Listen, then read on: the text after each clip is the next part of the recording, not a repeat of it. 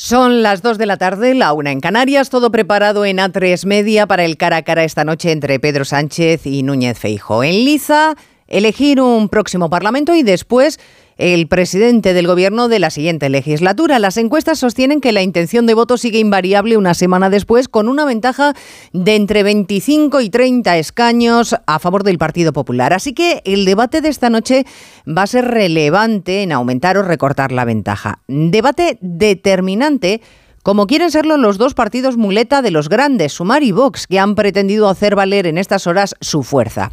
Los de Yolanda Díaz exigiendo a Partido Popular y Partido Socialista que el debate de esta noche se centre en el alquiler, en la jornada laboral y en el cambio climático. Y los de Abascal reivindicándose por la vía de los hechos. Esta mañana en Murcia le han dejado bastante claro el Partido Popular que su prioridad no es que gobierne la derecha, porque han bloqueado la investidura de López Miras votando de forma conjunta con PSOE y con Podemos.